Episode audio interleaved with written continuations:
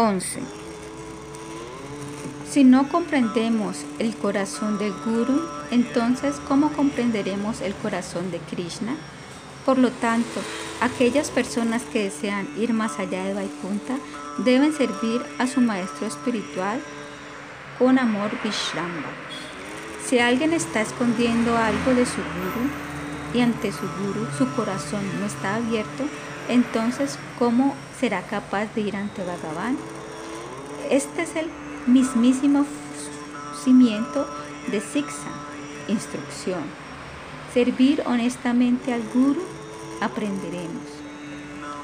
Narahari observó que este Gopakumara ciertamente es un Visramba Sevaka y por lo tanto Vaikunta no le es agradable a él. Por lo tanto, Narada ahora empezará a explicar Tata más elevado. Mira, aquí en Vaikunta todo es sin maya y aquí Bhagavan tiene miles de formas. ¿Cuál es el significado? Existen muchas formas de baraja, muchas formas de mina y muchas formas de kurma, nisimha, vamana, parashurama y todas las otras encarnaciones. Se comprende en general que existen 24 tipos de lila avataras, pero no son simplemente 24. Son tantos que no pueden ser contados, pero una encarnación no es diferente en cualidad de otra encarnación. Estas están residiendo en diferentes cuartos de Vaikunta y todos son eternas. Sí, Bhagavan es uno, pero él aparece de acuerdo al grado del bhakti de sus devotos. Ese mismo Bhagavan será visto de manera diferente de acuerdo a la naturaleza del bhakti de uno. A orillas del Yamuna, en Kalilla Girada, en Brindavana, un sabio llamado Saubari Ri se encontraba ejecutando austeridades durante 10.000 años pero debido a que Garuda estaba yendo allí y comiendo peces, Saubari Ri se enojó mucho y lo maldijo. Debido a esta ofensa, el deseo material surgió dentro de Saubari Ri. A continuación, mediante su poder místico, él asumió 50 formas. Se casó con las 50 hijas de Mandata Muni y creó 50 palacios con 50 jardines.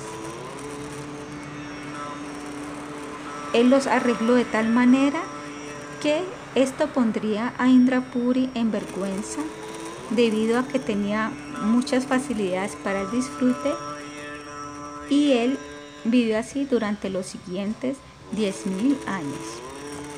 Sus nietos y bisnietos todos habían crecido y un día Mandata Muni llegó hasta ahí y dijo, He vivido sin mis hijas durante tanto tiempo que ellas ya ni siquiera me recuerdan y ellas no desean venir a la casa de su padre. ¿Qué ha sucedido? Entonces él miró alrededor y pensó, hay tanta opulencia aquí, es por esto que mis hijas no tienen deseos ninguno de visitarme. Estas 50 formas que Saubari Ri asumió eran Kaya Viyuja. Cuando él alzaba su mano, todas las formas alzaban la mano. En las expansiones Kaya Viyuja, si la original habla, entonces todas las demás hablarán. Si él duerme, entonces todas dormirán. Si él se mueve, entonces todas se moverán. Una forma es real y el resto son copias. Pero las encarnaciones de Bhagavan no son así. Todas sus formas son independientes. Existe un punto especial que concierne a la opulencia, a Isvaria de Dwaraka y a la dulzura Maduria de Brindavana. En Dwaraka, Krishna se casa con 16.000 reinas. En un lugar él está jugando a los dados, en otro lugar él está dando vacas en caridad a un brahmana. En alguna otra parte, él está ejecutando una ceremonia de matrimonio y en otro lugar, él está ejecutando un sacrificio de fuego y en otro, él está ocupado en otras actividades. Todas sus formas aparecen la misma, como su forma original y no existe diferencia en cualidad entre ellas. Aquí, mediante el Aisvarya, Krishna se ha manifestado en muchísimas, en muchas diferentes formas, pero todas ellas son una en que son todas poderosas y plenas en opulencias. Cada reina está cocinando y ofreciéndole preparaciones y en un palacio él está comiendo dal y puri, en otro palacio él está comiendo preparaciones de arroz y en otro él está comiendo sabji y en otro pacoras, en otro palacio él está comiendo arroz de leche. Mediante el Aisvarya, como el poseedor de todas las potencias, Shakti, en Dwaraka, Krishna se expande en muchas, muchísimas formas y todas las formas son reales e independientes. Pero ¿qué sucede en Vrindavana? Este no es la tierra de la Aisvarya, es decir, de la opulencia.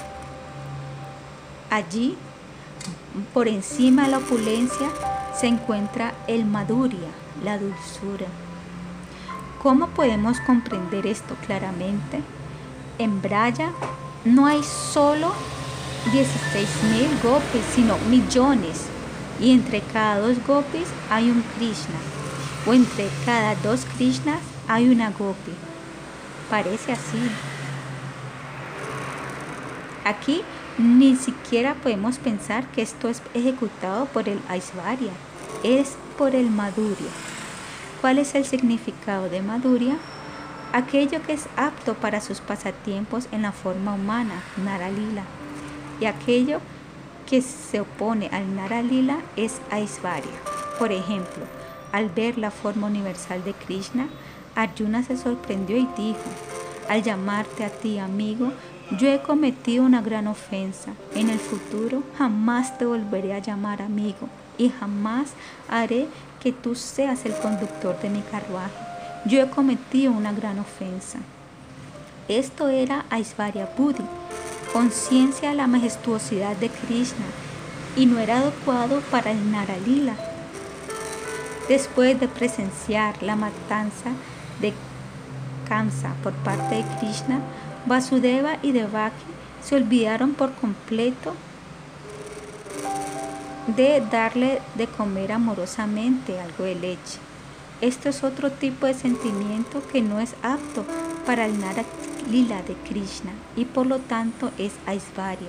Pero en Brindavana, cuando Krishna levantó la gigantesca colina de Govardhan, Yashoda se sintió orgullosa y pensó, hoy nuestro hijo ha levantado a Govardhana, pero el sentimiento que Krishna era su hijo no la abandonó Krishna exhibió su opulencia de ser todopoderoso al levantar Govardhana, pero el sentimiento de que Krishna era su hijo jamás abandonó su corazón y ella simplemente pensó, mi hijo es tan fuerte, no hay nadie en el mundo entero más fuerte que él. En la confusión de la separación divina, las gopis estaban hablándole a una abeja, oh mensajero, Jamás tendremos una relación íntima con Krishna. Jamás, en ningún momento, debido a que Él es un torcido, un gran mentiroso y engañoso. Jamás confiaremos en Él y jamás seremos capaces de establecer ninguna amistad con Él. ¿Por qué? ¿Él es Bhagavan o no? Paurnamasi nos ha dicho que Él es Bhagavan y tenemos fe en eso. En su nacimiento previo él era rama. Él ahora ha aparecido con una complexión similar, oscura y hermosa. Eso no ha cambiado. Supuestamente él debe ser un gran renunciante y jamás debe ser controlado por una mujer. Aún así, eh, siendo ganado por una mujer, su esposa, él se fue con ella a la jungla. Él tenía todas las marcas de un sado y se vistió con las vestimentas de un sado y aún así él se fue a la jungla con su esposa. Su esposa dijo, Arya Putra, aquí hay un venado tan hermoso como el oro. Por favor, atrápalo por mí y entonces se lo llevaremos a Barata. Si tú no lo puedes atrapar con vida, Entonces, después de matarlo con tu flecha, de su piel haremos un asiento muy hermoso eh, que sirve para el trono del rey. Sentado allí, Barata estará muy complacido y en el futuro tú también te sentarás allí. Lakshmana de inmediato dijo,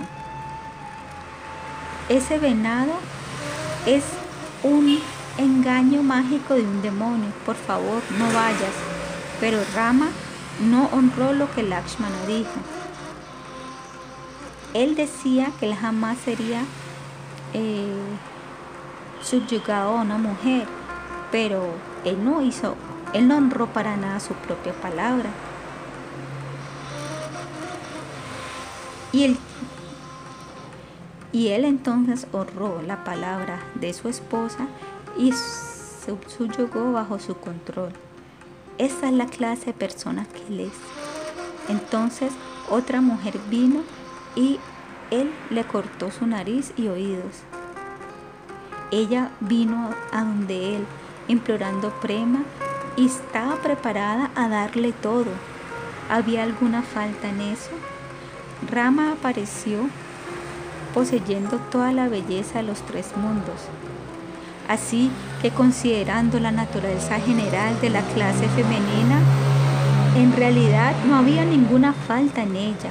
Pero ¿qué es lo que él hizo? Él le cortó la nariz y las orejas.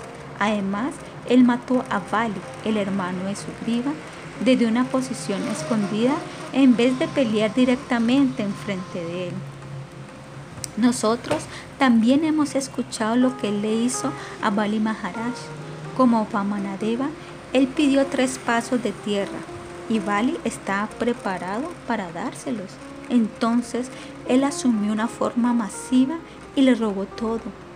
La hija de Bali dijo, esta no es la misma forma en la que tú pediste los tres pasos de tierra, así que no te lo daremos. Bali dijo, está bien que así sea, pero su hija dijo a Bhagavan, no, te mataré, te daré veneno y te mataré. Y por lo tanto, ella más tarde vino como putana, simplemente para hacer eso. Primero, ella se sintió atraída por su belleza y ella había deseado tenerlo como su hijo, pero al ver que él era un engañador, entonces ella deseó matarlo. ¿Cómo podía ella ser culpada? Entonces Vamanadeva ató a su padre, incluso después de que le había robado todo lo que pudo caber en sus tres pasos, así como un cuervo le roba un fragmento de comida y entonces patea la cesta de la cual la cogió. Ciertamente no podremos ver a Krishna a los ojos. El significado de lo que ellas están diciendo es que ellas sabían que él era Bhagavan debido a que ellas poseían fe en lo que Paurnamasi les había dicho. Pero a pesar de saber que él era Bhagavan, aún así sus pasatiempos en la forma humana les eran muy queridas, los más queridos de todos, y ellas se sumergieron en ese sentimiento amoroso. En la confusión del amor espontáneo, ellas estaban diciendo que ellas jamás serían capaces de tener una relación íntima con él. Este es el ejemplo del Madhurya Baba. En Brindavana pareció ser que Krishna se expandió en millones y millones de formas en el Rasa Lila, pero en realidad él no asumió más formas. Sila Vishwanatha Chakravarti Thakura ha explicado en su comentario acerca del Sriman Bhagavatam de que únicamente había una forma original de Krishna y él danzó con tal rapidez y destreza en el arena del rasa que a veces él aparecía aquí, a veces él aparecía por allá y entonces cada pensaba, ay, él está danzando únicamente conmigo. Pareciéndose a un palo que está quemándose en un extremo y está siendo ondulado en círculos? con una velocidad inconcebible y una destreza, él se estaba moviendo entre la formación circular del Rasa Lila.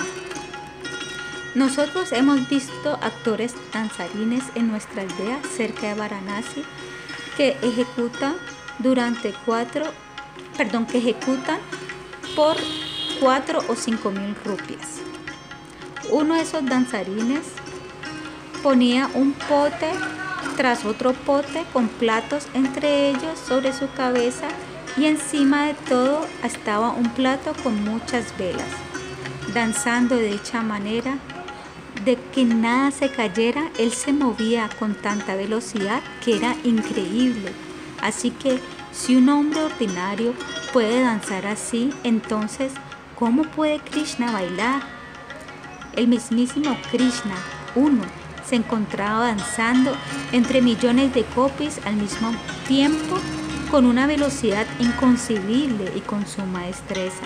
Esto es Madhurya, lo que es adecuado para el Nana Lila, sus pasatiempos en forma humana. 12.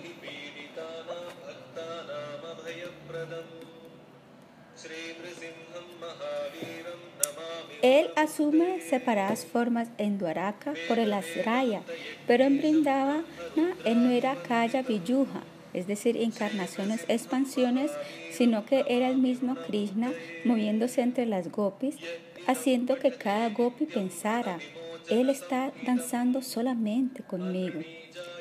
Este Madhurya no está presente en Vaikunta, así que Gopagumara no estaba satisfecho allí. Después de tomar su pulso, Narada dijo, es algo grandioso lo que tú deseas, por lo tanto, te debo ayudar a comprender los puntos más elevados del tatua. Para ir a Goloka es necesario conocer todo esto. Capítulo 5. Las encarnaciones de Bhagavan son una. Vaikunta es una tierra expansiva Incluidas en Vaikunta se encuentran Ayodhya, Yaganatha Puri, Dwaraka, Mathura, Brindavana, Govardhana y el Radhakunda. Allí viviendo no está solamente Krishna, sino también millones y millones de encarnaciones de Bhagavan. En los cuatro yugas, en un Manvantara, en los dos segmentos de 50 años de la vida de Brahma, Bhagavan desciende en alguna u otra forma a sus devotos obtener la perfección de acuerdo a sus sentimientos devocionales específicos, ellos se van a vivir con él en una sección particular de Vaikunta, obteniendo el darshana de su señor favorito, sirviéndolo allí a él. El sol se refleja en cualquier cosa que actúe como un espejo, pero el sol y el reflejo son el uno, no son uno. Bimba significa el sol y Pratibimba significa su reflejo, el cual brilla en otro mundo. Ellos no son uno, pero igual hay una similitud entre ellos. Ah, sin embargo, a diferencia del Sol, existen muchas, muchas encarnaciones del Señor. Cada una de esas encarnaciones es directamente Bhagavan en persona y todas son eternas, conscientemente espirituales y llenos de aventuranza, Sat Chit Ananda. En Vaikunta, Bhagavan no se encuentra situado en Kaya Viyuja, más bien es una unidad cualitativa. Él está situado en muchas diferentes formas para cumplir el deseo de sus devotos. En el Ramayana y otras escrituras se dice que Bhagavan es uno y de acuerdo a la forma a la que le ore un devoto, él asume una encarnación, ya sea como Nisimhavatara, Kurma Avatara, Vamana Avatara, Hayagriva Avatara, muchas encarnaciones. Bhagavan puede venir en muchas formas. Algunos dicen que originalmente Bhagavan no posee forma, Y cuando cualquiera de este mundo lo llame, entonces de acuerdo al sentimiento particular de la persona, él adopta la forma correspondiente y aparece en este mundo. Pero esta idea es incorrecta. Todas sus formas son reales y eternas. Y cuando los devotos los llaman por el nombre de una forma específica, entonces en esa misma forma él adviene. Todas las escrituras declaran esto, y ellas están completamente llenas de autoridad debido a que están completamente libres de cualquier tipo de defecto. Existen aquellos que adoran a Lakshmipati Narayana con mantras como Om Namo Narayana Namaha y Om Namo Bhagavate Vasudevaya. Dhruva obtuvo la perfección mediante este proceso. Algunos cantan Om Varahaya Namaha para orar a Varaha en Naviparama. Algunos cantan Om Narasimhaya Namaha otros mantras de Narasimhadeva y al obtener la perfección, aquellos devotos irán a Vaikunta, pero no al cuarto especial en Vaikunta. ¿Cómo está Narayana situado allí? En un lugar en su forma de Nisimha y en otro lugar en su forma de Baraja. Cuando hay la necesidad en el mundo de la presencia de una forma particular, entonces viene en esa misma forma por ejemplo, cuando Krishna viene, él viene sosteniendo su flauta como Nanda Nandana. Él jamás cambia su forma. Él permanece en una forma. Aún así, él cambia los aspectos secundarios de sus pasatiempos de una manera especial. Su ejecución del Rasalila con las gopis y el jugar como un niño en la casa de Nanda, estos pasatiempos son eternos, pero él pueda que cambie la matanza de Kansa. En vez de matar a Kansa, pueda que sea Yarasandana o alguna otra persona. De acuerdo a la necesidad del lugar, los pasatiempos secundarios pueden ser cambiados, pero los lilas eternos permanecen siempre igual. Aquellos que adoran a Narayana se irán a Vaikunta. ¿Pero a cuál cuarto de Vaikunta? al cuarto específico en donde Lakshmi y Narayana residen. Aquel que canta Yapa de Nisinha Mantra también irá a Vaikunta, pero al cuarto especial en donde únicamente hay adoración de Narasimhadeva. Él jamás verá a Rama o a Narayana. Existen diferencias en los pasatiempos de Nisimha, Baraja y Kurma, pero en Tattva, todos estos no son diferentes. Antes del advenimiento de Vamanadeva, los semidioses adoraron la forma especial de cuatro brazos de Vishnu para establecer en el cielo para su puya. Cuando se crearon un set especial de circunstancias, entonces en una forma particular Vamanadeva se le pidió que viniera y se robara todo de Bali Maharaj. En esa época Aditi, la madre de los semidioses, había ejecutado algunas austeridades y debido a eso es que él vino.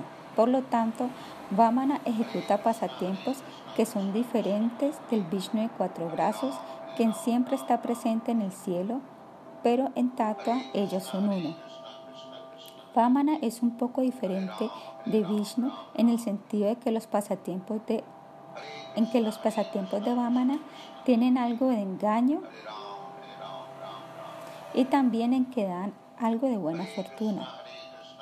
Parece que fuera un robo, pero en realidad había mucha amabilidad y bhaktavatsálya, es decir, un afecto especial por sus devotos. Él aumentó las glorias de sus devotos. Él colocó a Bali Maharaj en dificultades para hacer que su nombre se volviera inmortal durante todo el tiempo. Si Vamana no hubiera venido, ¿quién conocería el nombre de Bali? Para proteger a sus devotos, él vino en una forma sumamente hermosa. Parece ser que él vino para proteger a los, a los semidioses y para engañar a los demonios, pero no. En realidad, él benefició a ambos. En realidad, Bali Maharaj recibió más beneficio que los semidioses. Los semidioses no recibieron ningún beneficio especial, pero Bali Maharaj sí. Vamana se robó el deseo del disfrute material de Bali y le dio Bhakti, pero él no se robó el de los semidioses. Más bien, él les devolvió el reino a ellos. Entonces, ¿con quién fue más amable? Pero como Indra, nosotros deseamos orar. Oh Señor, por favor, no nos quite nuestro disfrute material. Sé misericordioso de esta manera y haz que nuestras vidas sean llenas de cosas. Mi hijo, mi hija, mi dinero, mi esposa, por favor no te los lleves. Yo haré vayana y también se quedarán conmigo. Pero algunos oran, oh Señor, por favor, quítame todo y dame amor puro por tus pies de loto. ¿Cuál de estos dos está en lo correcto? Si en ambos manos hay un lado, ¿desearás ambos o solamente uno? Si Bhagavan dice, está bien, toma tu felicidad del disfrute material y junto a eso, ten amor puro por mí también. Y Él coloca en ambas nuestras manos. Ciertamente, nosotros tomaremos el disfrute material y no el bhakti. Sin embargo, si realmente deseamos el prema, entonces se debe erradicar por completo este espíritu de disfrute. De lo contrario, habrá engaño y decepción en nuestro bhakti pero el 99% de las personas en este mundo desean de la siguiente manera. Nuestro disfrute material tiene que permanecer intacto, nuestra familia tiene que permanecer, nuestro dinero y nuestra comida deliciosa tiene que quedarse, nuestros negocios tienen que continuar de buena manera y juntos con todo esto también obtendremos bhakti. Así que el Señor dice, está bien, pero a ellos Él solo les da el bhakti ordinario para que acompañe su disfrute material. A los semidioses, Bhagavan les da la responsabilidad de proteger el mundo, pero el mundo material es temporal. Él dice, haz este servicio para mí y les da sus puestos, pero algunos de ellos piensan, me he convertido en el amo de los tres mundos. El Señor me ha dado esta posición y ahora soy el amo del universo entero. Ellos no comprenden que esto es en realidad un obstáculo para el bhakti. Así que él le puso esta tentación en las manos de Indra y le quitó todas las tentaciones a Bali Maharaj, dándole a él el bhakti puro. Muchas personas no comprenden que esta es una actividad especial de misericordia que ejecutó para Bali asumiendo una encarnación en este mundo y ejecutando dichos pasatiempos hermosos, es algo que Narayana no hará. La forma de cuatro brazos que está presente allí en el cielo no hará esto. Narayana jamás engañará como lo hizo Vamana. Él también otorgará prema, pero él no permitirá que ser considerado como un engañador. Según la visión de la gente ordinaria, Vamana engañó. Él imploró tres pasos de tierra y entonces hizo que sus pasos fueran muy, muy, muy grandes y se robó todo. Vamana ejecutará pasatiempos variados, incluso puede ser visto como un engañador, pero Narayana jamás hará esto. Por lo tanto, en los pasatiempos de Rama y en otras encarnaciones de Bhagavan hay algo único. En Tatua todos son uno, pero en sus pasatiempos, en sus tratos afectuosos especiales con sus devotos y su raza habrá algunas diferencias.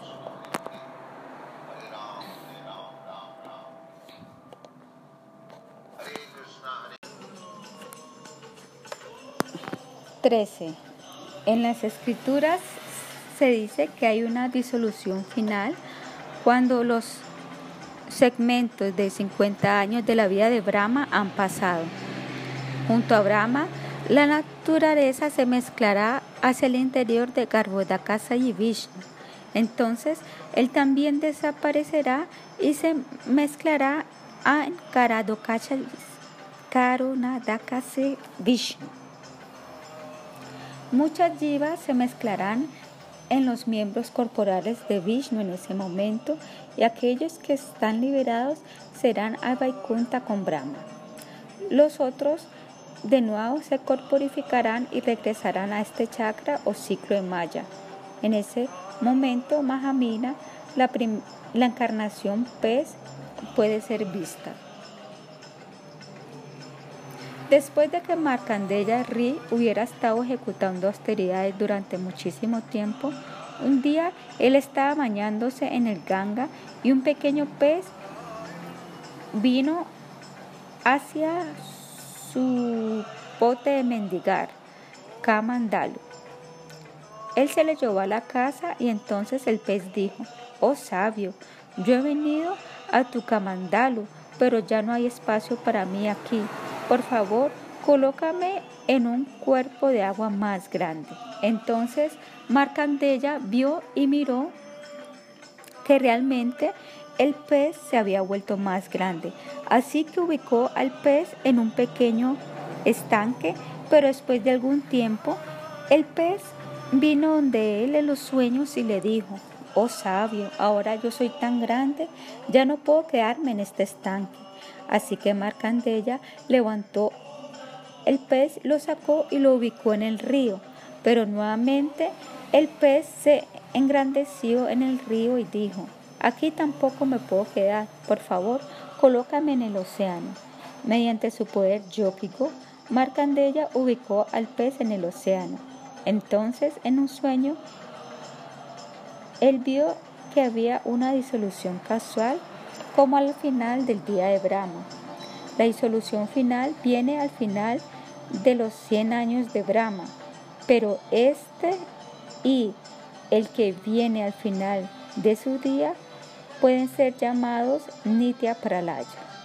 El pez dijo, el agua estará creciendo y yo vendré a donde ti.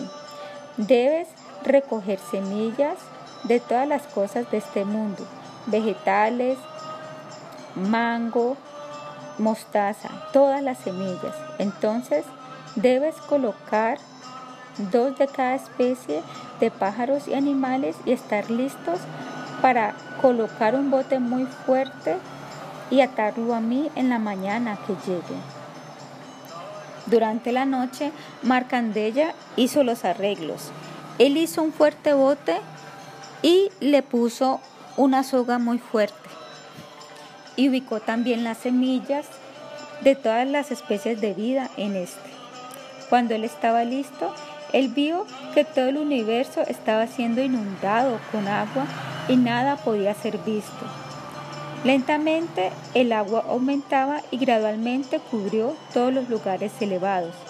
El pez había asumido una forma gigantesca con dos cuernos y dijo, Átame al bote por medio de mis cuernos.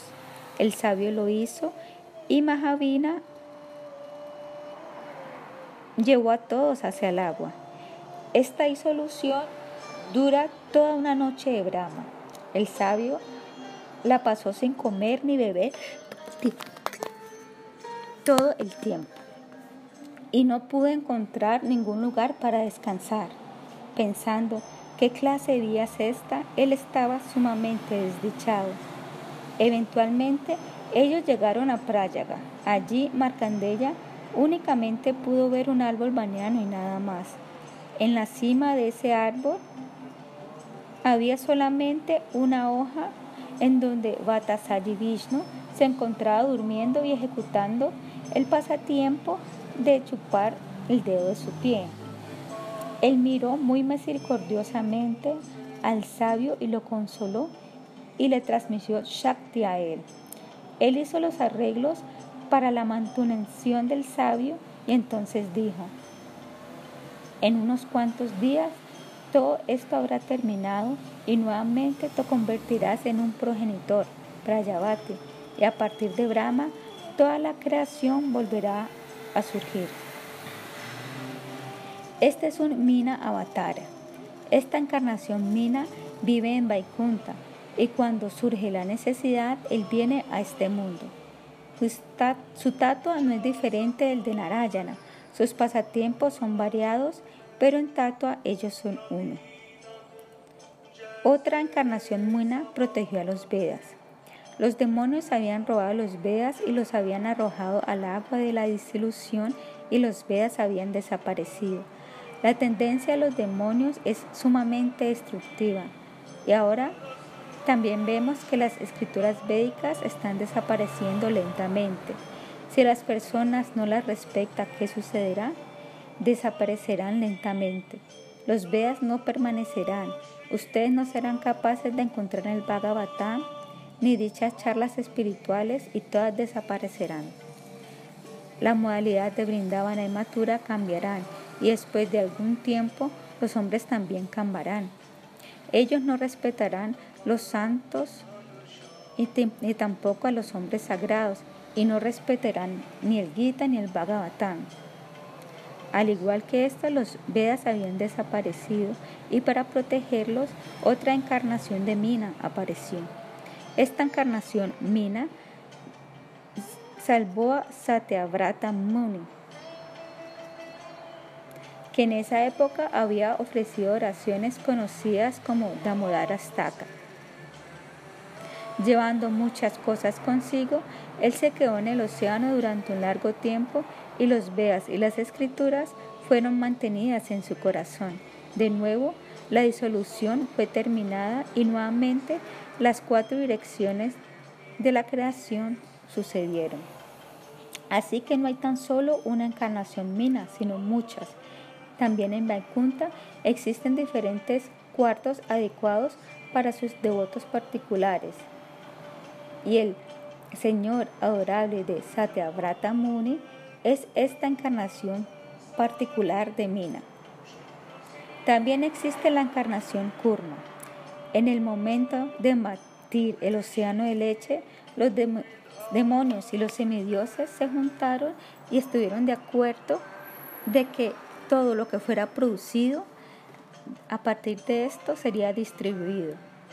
Vishnu, a través de Brahma, les dio algún consejo. De lo contrario, nada se hubiera producido. Ellos ubicaron a la montaña Mandara en la mitad del océano, pero no había ningún fundamento, Así que de inmediato la montaña se sumergió. Ellos pensaron, esto será sumamente difícil.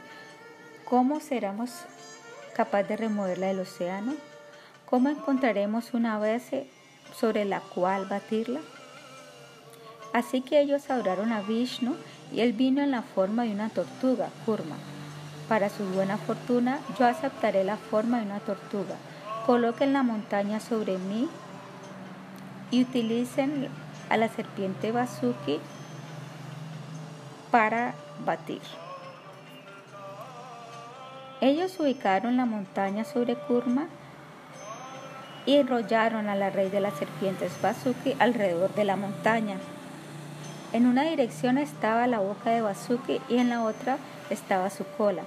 Los semidioses dijeron a los demonios, ya que somos mayores que ustedes, tomaremos la dirección de la cabeza. Nosotros somos dignos de más respeto que ustedes. Los demonios respondieron, no, no, no. No les daremos el respeto. Nosotros tomaremos la dirección de la cabeza. La cola es inferior, no la tomaremos. Así que los demonios demandaron el lado de la cabeza, no comprendiendo el truco de los semidioses. Pero los semidioses insistieron, Ustedes son nuestros hermanos menores, los hijos de Diti. Por lo tanto, cualquier cosa que sea producida al batir, la tomaremos primero y entonces ustedes tomarán lo que quede. Y ya que somos mayores que ustedes, nosotros tomaremos la dirección de la cabeza de Basuki. Pero los demonios estaban firmes. No, no jamás podrá ser así. Somos superiores. ¿Cómo así que somos menores? Nosotros somos superiores. Nosotros tomaremos la dirección de la cabeza. Los semidioses realmente deseaban tomar la cola. debido a que ellos sabían que en la mitad de batir, durante todo este atrejeo, la serpiente emitiría un veneno mortal de su boca. Pero los demonios no sabían esto. Ellos rápidamente tomaron la boca y mientras hacían grandes esfuerzos para batir, hizo muchísimo calor. Se produjo veneno de la serpiente y todos ellos fueron quemados. Ellos pensaron, los semidioses nos han engañado. Está bien, la siguiente ocasión comprenderemos. Haremos justo lo opuesto a lo que nos digan. Mientras eh, batían el océano de leche, primero se produjo el veneno, después Lakshmi salió, después se produjo néctar, Davantari salió, el elefante blanco de los semidioses fue producido, también se produjo un caballo y otras cosas maravillosas. Cuando Lakshmi Devi apareció, ella miró a sus alrededores y se preguntó, ¿con quién me casaré? Ella empezó a considerar y sintió que todos los que veía estaban llenos de falta. Ella vio a todos, incluso a Brahma, y ella los rechazó a todos. Finalmente, Vishnu llegó hasta allí y ella colocó la guirnalda alrededor de su cuello y se casó con él. Mientras sucedía el batimiento del océano, Kurma tenía una sensación de picazón sobre su espalda y este movimiento de la montaña lo rascaba. En ese momento su respiración creó las olas elevadas y pequeñas del océano. Algunos dicen que la luna, la influencia de la luna causa esto, pero la causa que se ha dado en las escrituras es la correcta. Otra encarnación de Kurma apareció en otro yuga o manvantara para soportar al planeta Tierra durante toda su duración. Estas son dos encarnaciones de Kurma separadas. Con respecto a Varahadeva, antes de la creación solo había agua. Brahma escuchó un sonido indicándole que debía ejecutar tapasya, austeridades. Después de esto, él se encontró con Narayana y escuchó las cuatro, los cuatro versos raíces, Shartu Shloki, del Bhagavatam y fue empoderado para crear. Pero para la creación debe haber una base, en ese momento no había base debido a que la tierra estaba sumergida en el agua. Así que Baraja, en la forma de una entidad muy, muy pequeña, emergió de la nariz de Brahma y de inmediato duplicó su tamaño. Así, que cuando estuvo a unos cuantos metros de distancia, él asumió una forma tan grande que él llenó el cielo entero y saltó al océano con su trompa y pies primero se producieron unas olas tan violentas que incluso llegaron hasta el cielo de Abramaloka y la agua se esparció en todas las direcciones.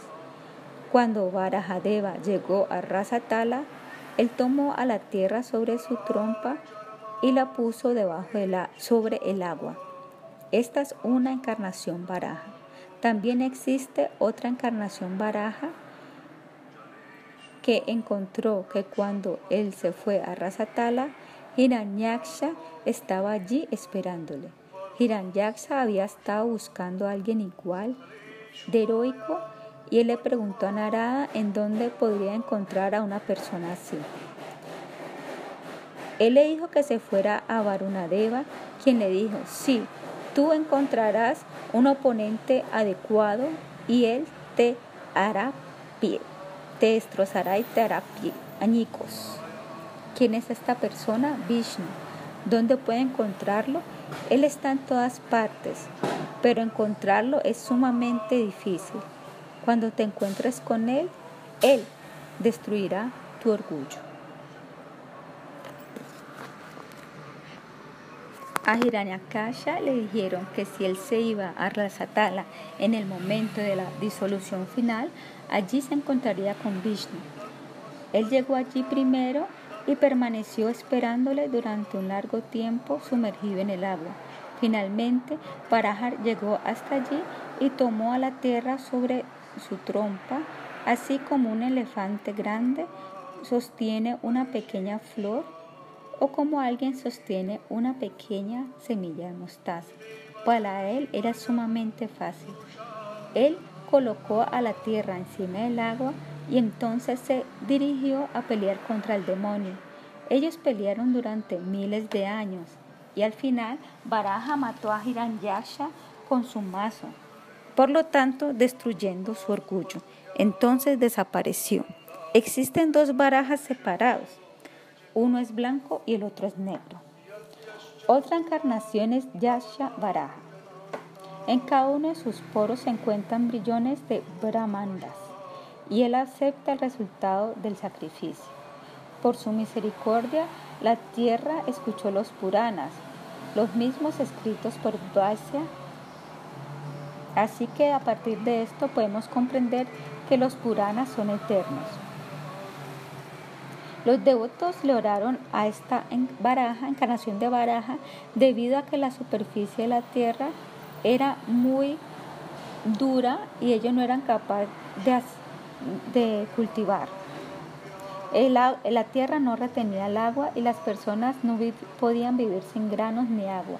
Así que siendo misericordioso, Baraja encarnó y con sus dientes él sacó de raíz grandes montañas e hizo que la superficie de la tierra se volviera suave. Esta es la naturaleza del jabalí, que con su trompa el cava. Después de esto, la tierra apareció como si hubiera sido arada. En ese entonces, la tierra personificada asumió la forma de una jabalí hembra. Su nombre era Daritri Devi y ella era la potencia Shakti de Bu Devi. Vishnu asumió la forma de un jabalí, así que ella se convirtió en una jabalí mujer y de ellos nació Nara Kashura.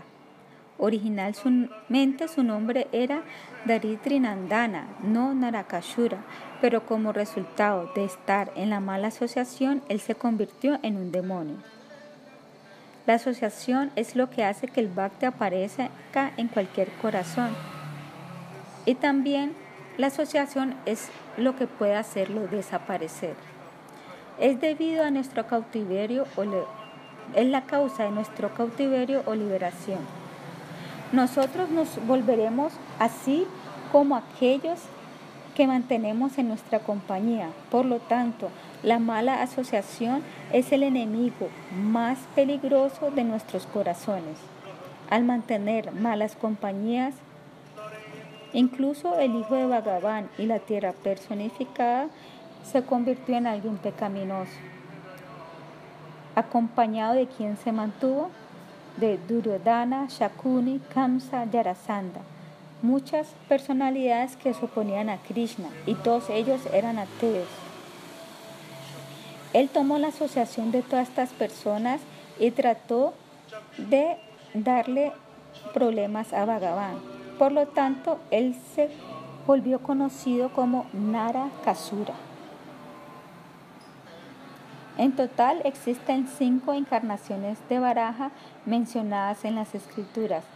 Todas estas residen en Vaikunta y cuando hay la necesidad por alguno de estas encarnaciones en el mundo, Él adviene para darle dársena a sus devotos en esa misma forma.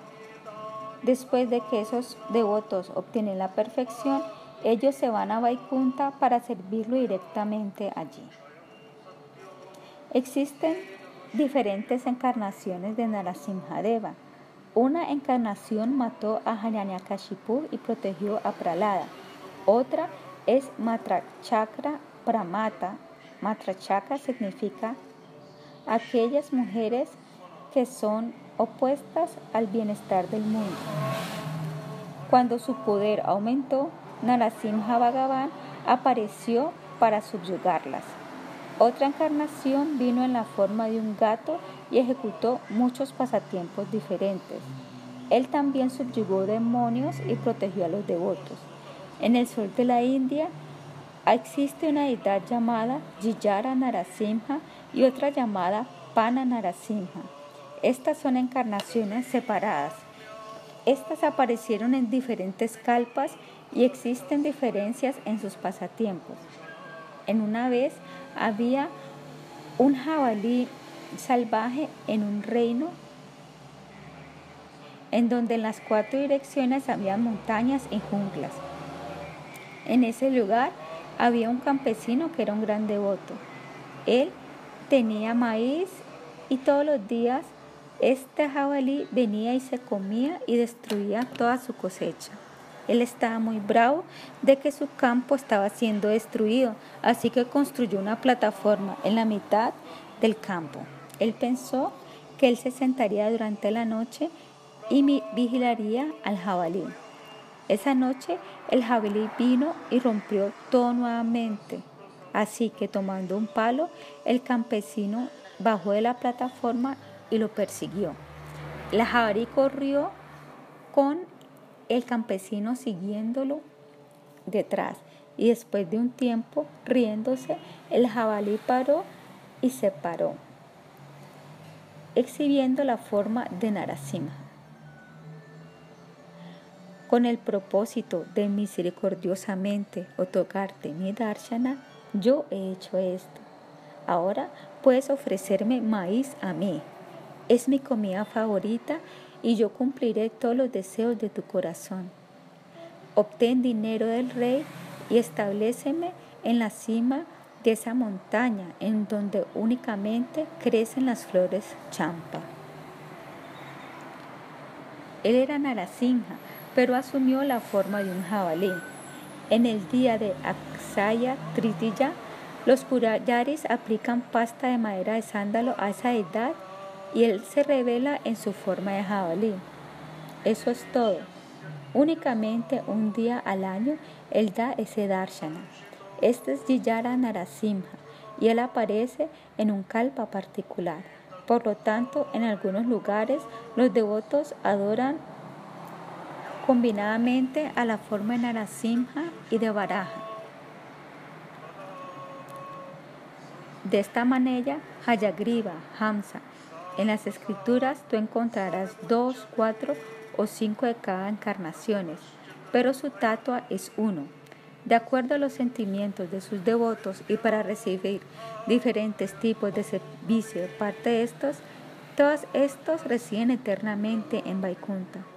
Hablándole a Gopakumara en Vaikunta, Narada está diciendo, aquí las personas están ejecutando puya de Parushurama, de Narasimha, de Vamana, de muchas encarnaciones. Si un devoto viene aquí y adora a una deidad particular y después de algún tiempo abandona ese puya para adorar otra deidad, no hay ninguna falta en esto. En tu vida tú has adorado muchas encarnaciones de Bhagavan por lo tanto, de acuerdo al nishta de cada uno, él puede ir aquí o allá debido a que Bhagavan es uno. Te estoy diciendo esto, pues puedo ver que no te gusta aquí.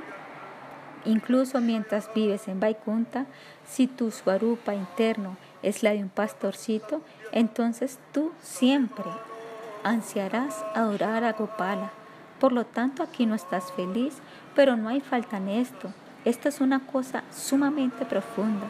No está escrito en ninguna parte, pero tomando tu pulso, yo he determinado la razón de tu de que te estés insatisfecho. Aquí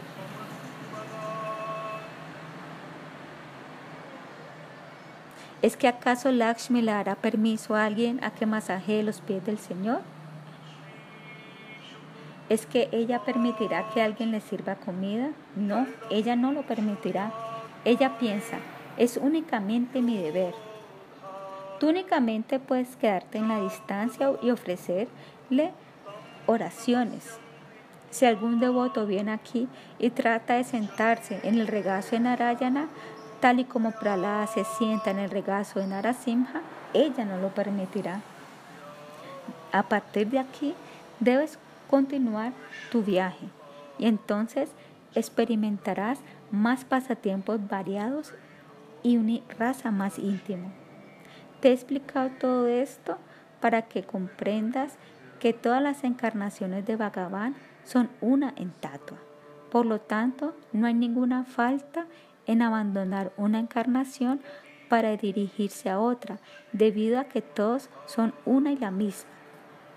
Únicamente parecen ser diferentes para acomodar los varios sentimientos de sus devotos.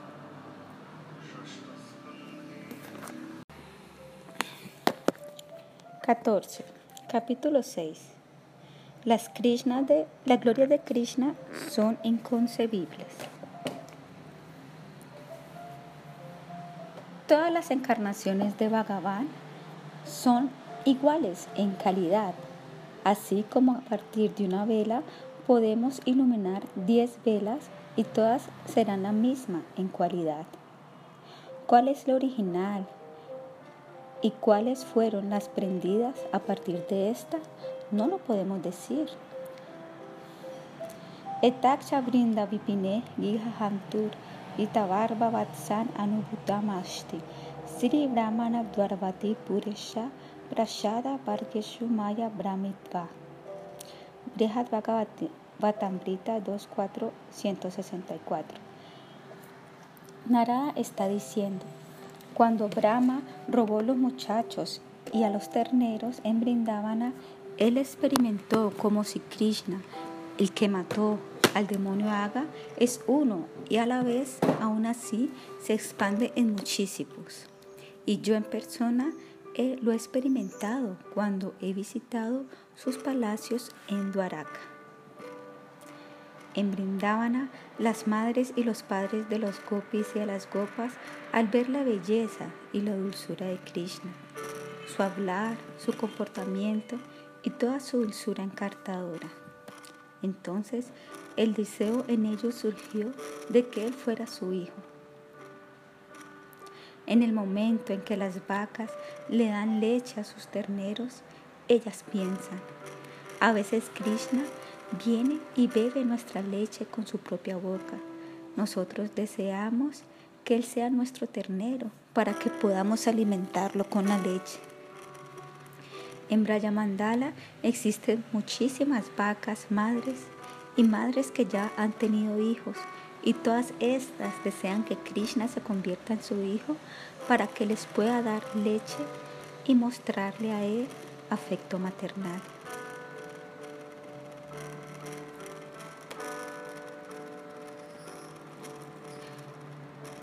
No tanto cuando Krishna entra a sus casas y se roba la leche y se la toma, sino que esto sucede tarde, en la tarde, cuando Krishna regresa de haber llevado las vacas a pastizar. En ese momento, Madre Yashoda le da afecto amoroso y limpia su rostro. Y todas las madres y vacas desean fuertemente en sus corazones que Krishna se convierta en su hijo. Dejando a sus propios hijos, todas las madres vienen primero a cuidar a Krishna. Entonces ellas regresan a sus propios hijos, los toman en su regazo, limpian sus rostros y les dan todo afecto. Krishna conoce su deseo. ¿Cómo lo sabe? En un verso del Srimad Bhagavatam se dice que cuando Krishna está jugando con las gopis y está plenamente absorto en ejecutar pasatiempos, él se olvida de todo lo demás. ¿Dónde estoy? Cualquier pérdida o ganancia para sí mismo en esta actividad, cualquier pérdida o ganancia para el mundo, todo esto se olvida. En este momento, si algún enemigo ataca, ¿qué sucederá? Un demonio como Agasura o Akasura pueda que venga, pero todo será olvidado. Todos los quehaceres del hogar, el comer, el beber, el bañarse, todo es olvidado. Él está tan absorto en disfrutar el prema de las gopis que todo es olvidado y él no se da cuenta de nada más. el afecto de sus madres, el afecto de sus amigos, todo se olvida. Con respecto a ese momento, Vishwanatha Chakravarti Thakura hace una pregunta. Ustedes devotos están orando. Oh Krishna Chandra, dame el darshana de tus pies de loto. Y ustedes están llorando y llorando, pero ¿quién escuchará esta oración? Krishna ya se ha olvidado de todo. Cuando Krishna se olvida de todo, entonces Sarvanyata, su cualidad de conocer lo que está en el corazón de todos, es disminuida. Este es un aspecto del Aisvarya, una de sus opulencias. En el momento en que él está supremamente absorto, a veces cayendo a los pies de la copa, tratando de apaciguarlas, sirviéndolas y recibiendo servicio de parte de ellas, él está tan absorto en esto que él se olvida de todas las cosas ajenas en el mundo. Todo Sarvañata ha sido abandonado y todas las seis clases de opulencia han sido olvidadas. Entonces, ¿quién escuchará la oración de ustedes? Saber de todo es una cualidad de Aishvarya. Así que si surge en este momento la modalidad de Madhurya, será perturbada. Así que ¿quién vendrá a escuchar las oraciones? Esto es un gran problema. Nosotros estamos orando y esto no tiene ningún sentido. Si no hay alguien que escuche, ciertamente no tendrá sentido. Para Madma es la expansión de Krishna. Él existe en todos lados y es el testigo que todo lo impregna. ¿Acaso Él sabrá? Pero si le estamos orando directamente a Govinda, y únicamente para Manma se da cuenta de esto, ¿de qué sirve esto? Nosotros le estamos orando al rey y el portero está escuchando. ¿Qué será el beneficio de esto? Nosotros no estaremos satisfechos con esto. Así que entonces, ¿qué? ¿Nuestra oración no irá directamente donde Krishna? Si nuestra oración no llega a los odios de Krishna, entonces es como si estuviéramos llorando y nadie escucha. Y si nadie escucha, entonces ¿quién hará algo para aliviarnos de ese llanto? Si un pequeño bebé está llorando porque quiere leche y nadie lo escucha, ¿qué hará él? Nuestro llanto será simplemente así. Pero no se preocupen, no se disturben, Krishna escuchará. Nosotros podemos pensar, pero ¿cómo? Si Él escucha, esto será Aishvarya. Para resolver esto, Krishna posee dos cualidades. Él es simultáneamente Mukta y Sarvanya. ¿Cuál es el significado de Mukta? Es estar tan inmerso en el amor que es como si no supiera nada.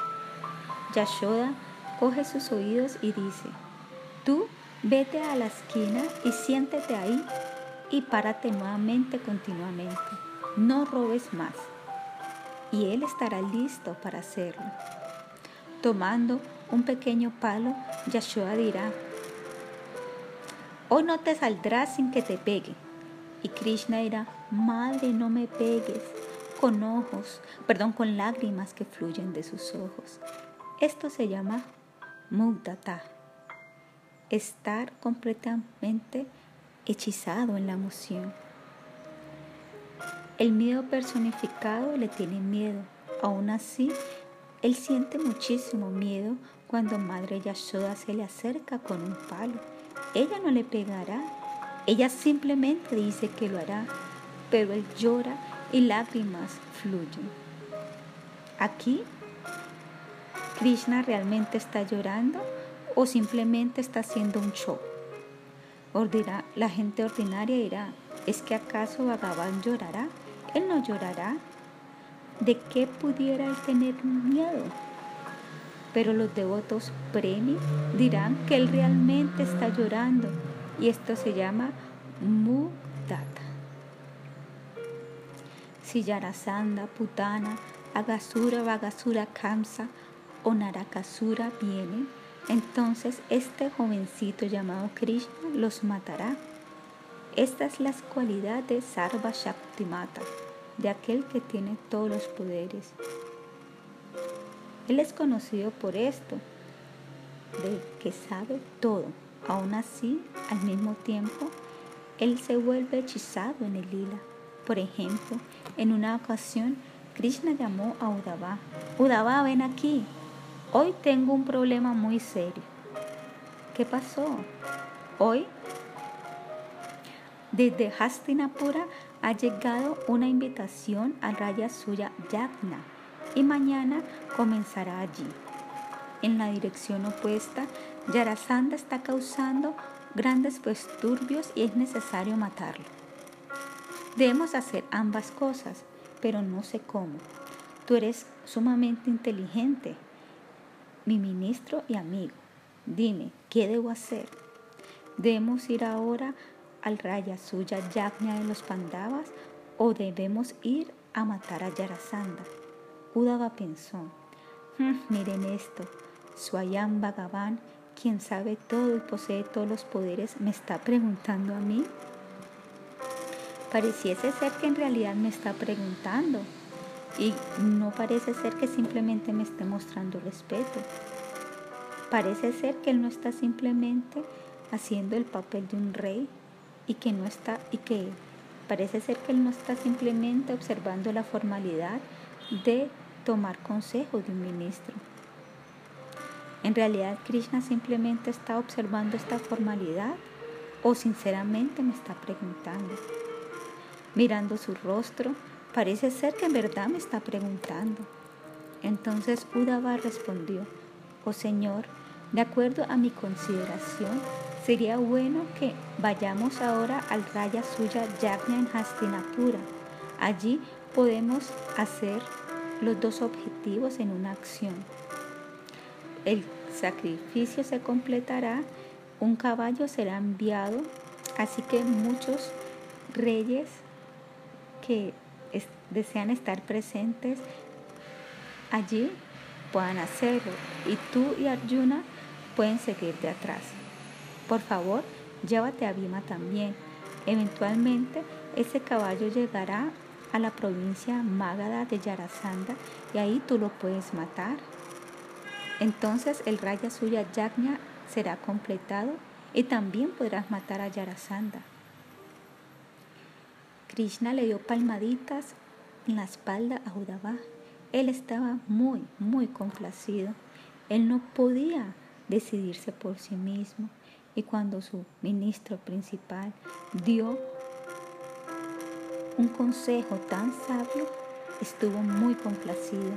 Así que Bhagavan es tanto mukta como sarvayana al mismo tiempo.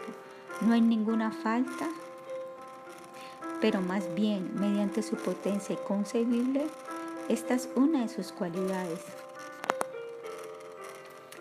Se declara en el Vedanta Sutra que todas las cualidades contradictorias se armonizan completamente en Krishna. Viruda Dharmanta Shmina Shitram. En Krishna tanto el Mudata y el Sarmañata están sucediendo juntos y no hay ninguna falta en esto. Esto no es posible para nadie más. Si un ser humano dice que ellos poseen esta cualidad, únicamente son un fraude. Krishna es Sarvaña. De esta manera, cuando el Rasa Lila inicia, Krishna ve muchísimas gopis y todas ellas están deseando ay, que Krishna esté solo conmigo, Él me apaciguará y entonces seré la más afortunada. Krishna sabe esto y Él danza de tal manera que pareciese que ellas, que entre cada dos copis hay un Krishna y Él cumple sus deseos. Esto es Sarvanyata. Dicho Sarvanyata no se encuentra ni siquiera en Rama ni en Narayana Además de esto, cuando Simati Radharani desaparece de la danza rasa, Krishna piensa, ¿a dónde se ha ido? Él no sabe. Él es Arbañá, pero aún así él se enoja y llora debido a ella. Así como Ramachandra realmente llora por Sita Devi, aquí Krishna está llorando realmente por Radhika. Y cuando ellos se reúnen, él se vuelve de ella y de nadie más. Ella dice, hoy tú decoraste mi cabello. Y tomando una flor, él la sigue a ella. Ella dice, yo ya no soy capaz de caminar más. Y entonces él la carga sobre sus hombros. Todas estas cosas son mugdata.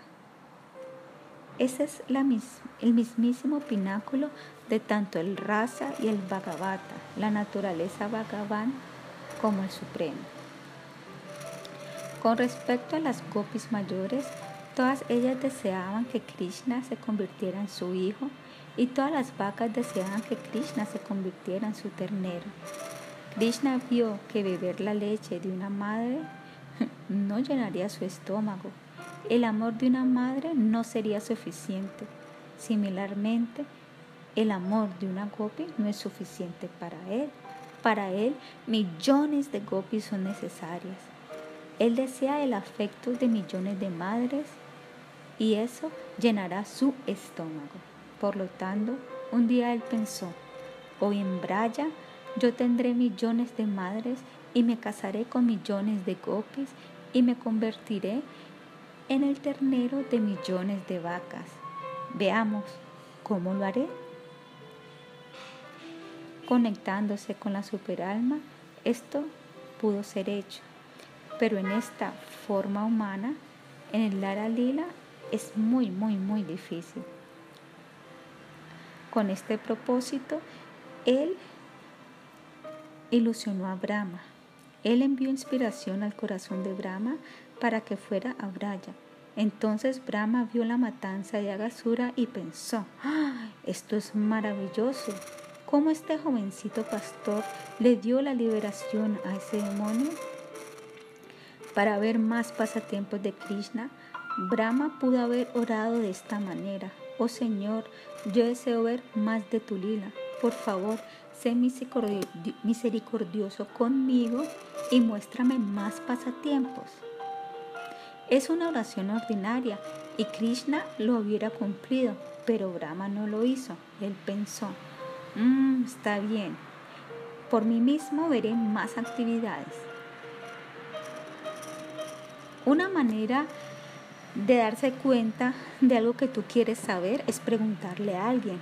Otra manera es simplemente sentarse pacientemente y esperar a que alguien automáticamente te lo diga.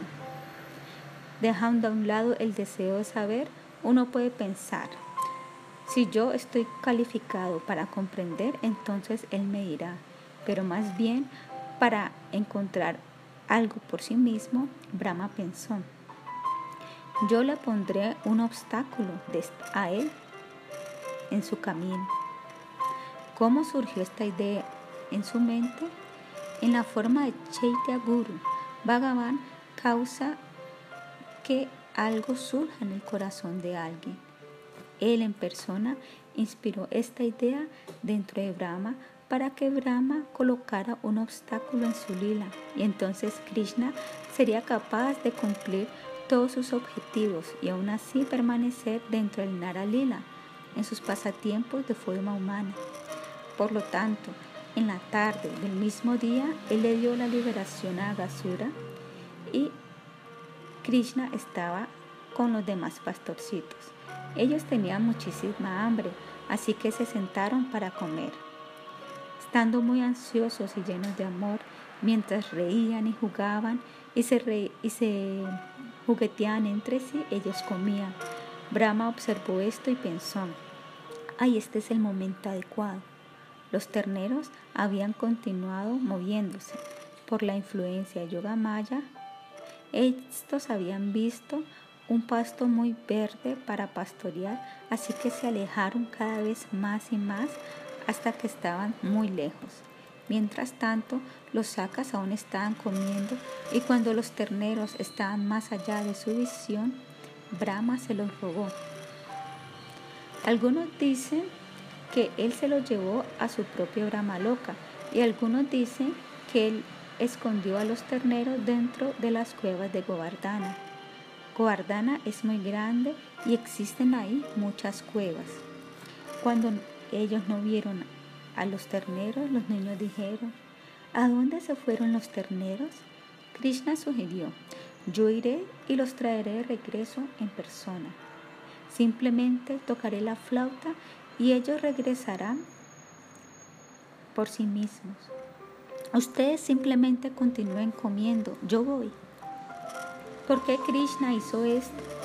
Para jugar un truco sobre Brahma, para que él pudiera convertirse en los muchachos y también en los terneros.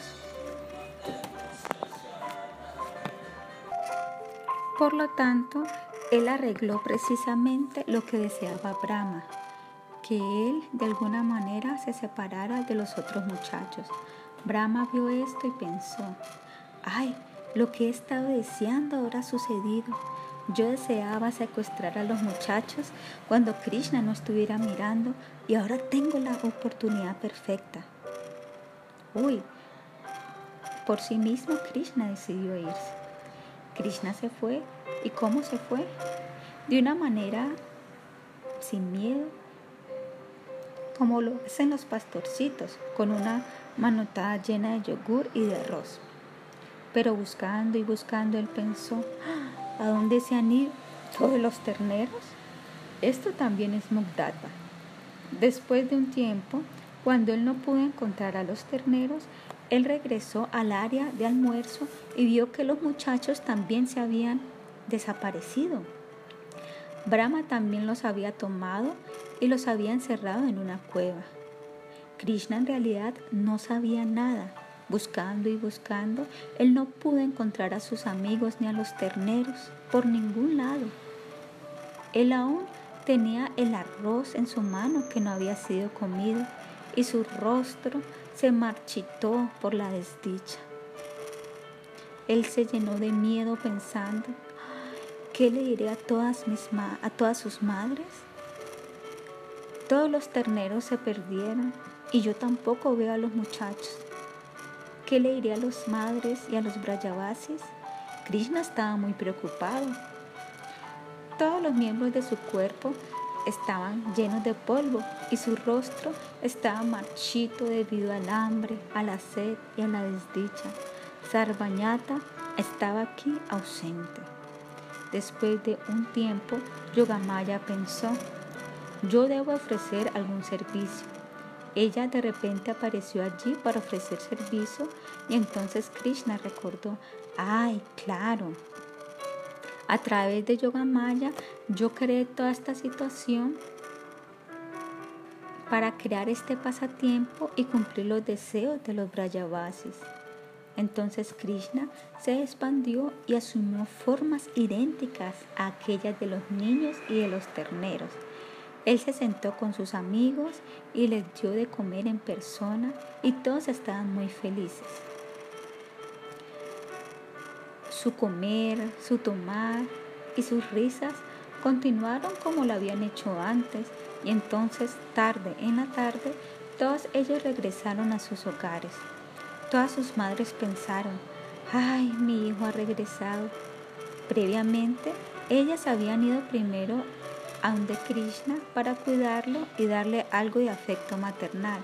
Y entonces, después, ellas atendían a sus propios hijos. Pero en ese día todos cuidaron de sus propios niños primero y se olvidaron acerca de Krishna. Únicamente Yashoda cuidó de Krishna y el resto de las madres cuidaron a sus propios hijos.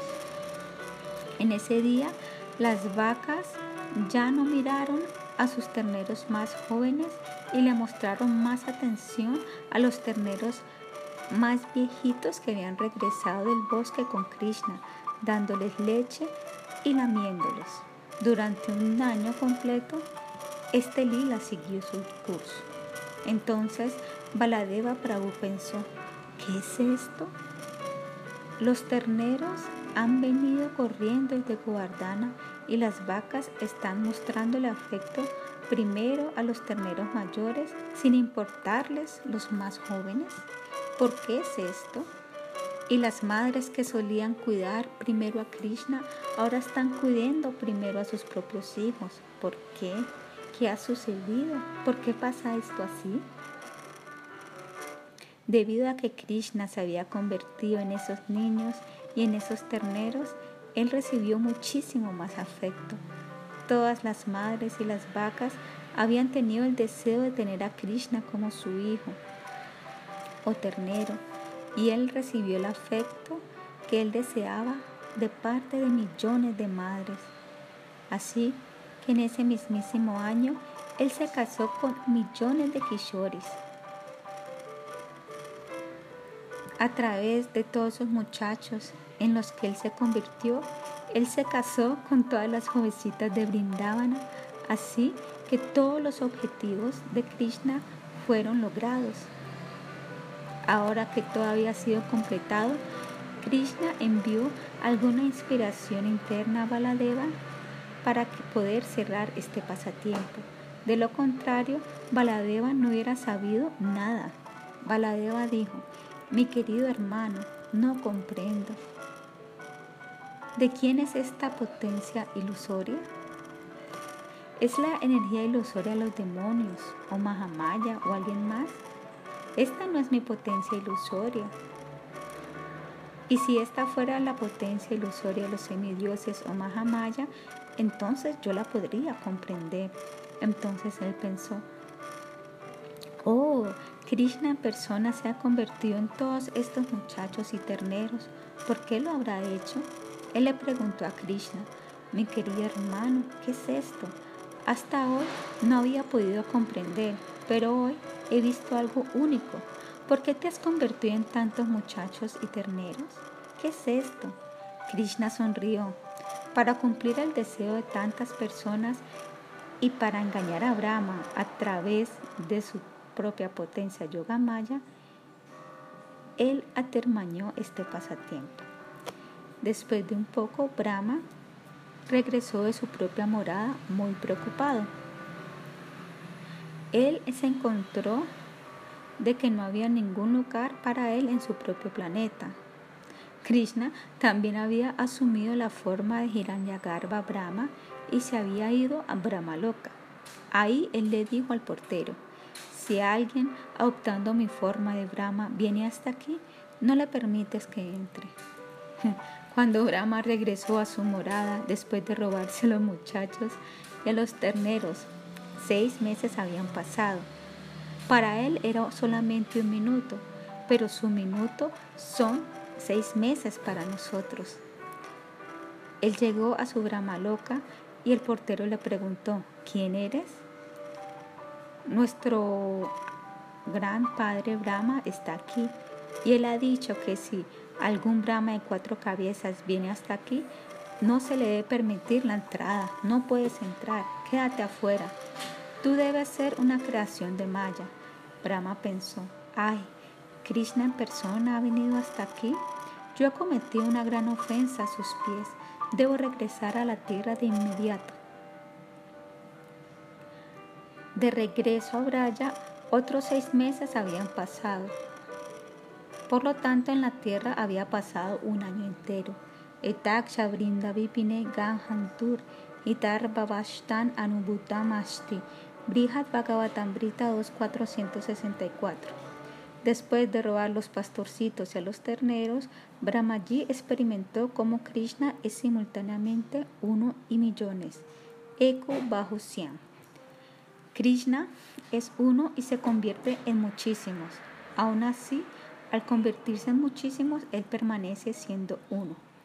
Primero Brahma vio, aquí está Krishna sentado con arroz en su mano y comiendo, así como lo estaba hace un año, y con él están muchísimos niños y terneros. ¿Son esos los mismos que yo robé o son diferentes?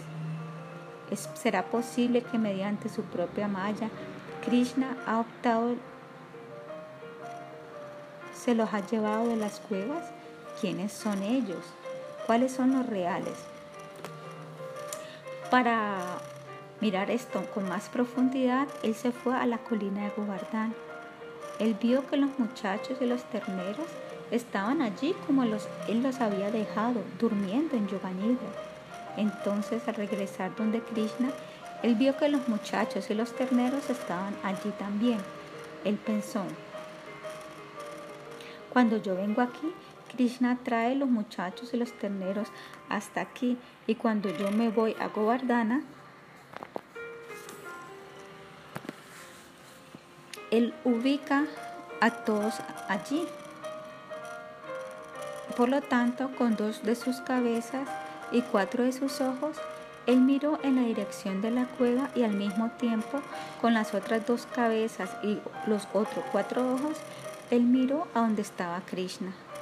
Él vio que los muchachos y los terneros estaban durmiendo en la cueva y simultáneamente estaban comiendo y tomando junto a Krishna ejecutando pasatiempos. Entonces de repente él vio que toda la escena había desaparecido y que todos los muchachos y los terneros que estaban con Krishna habían asumido las formas de Narayana de cuatro brazos. Además, él vio cómo los seres humanos, Brahma, Shankara, los semidioses, los animales, las plantas, etc., de cada Brahmanda estaban todos ofreciendo oraciones a estos Narayanas de cuatro brazos y también ejecutaban Kirtana. Brahma vio que cada una de las formas de cuatro brazos tenían las cualidades del original.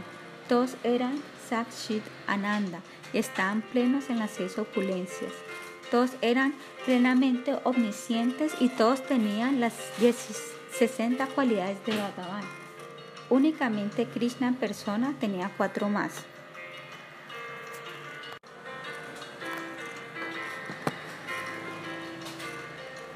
Los muchachos tenían muchas eh, flautas, palos, cuernos y otras cosas y también asumían las formas de cuatro brazos.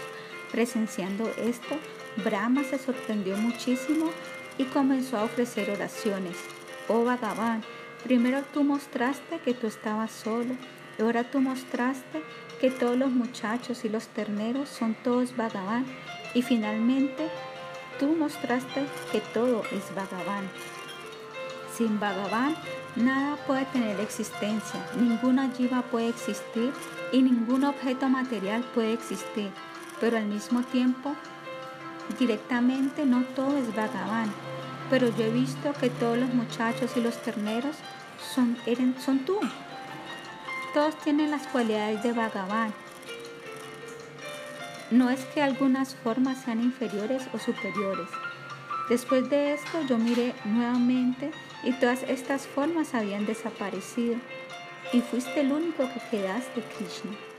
Después de presenciar este pasatiempo, Brahma dijo, oh Bhagavan, ¿quién puede escribir las glorias de tu potencia inconcebible?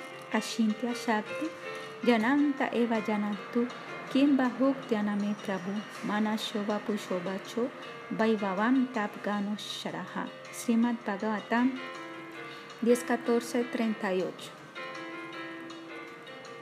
Esas personas que dicen que conocen a Bhagavan, que ellos conocen las glorias de Bhagavan, en realidad no saben nada.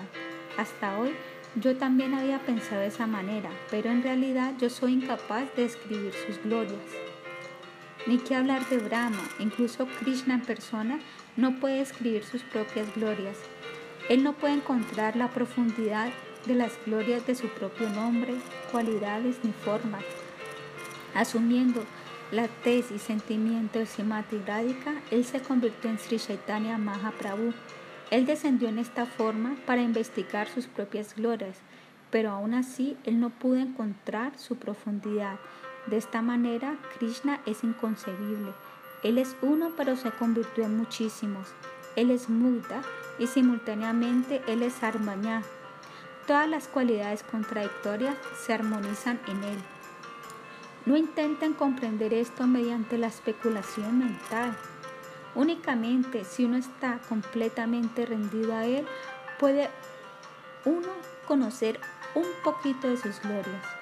Tan solo piensen en servirlo, tratando de contar o medir sus glorias, lo único que traerá esto son problemas.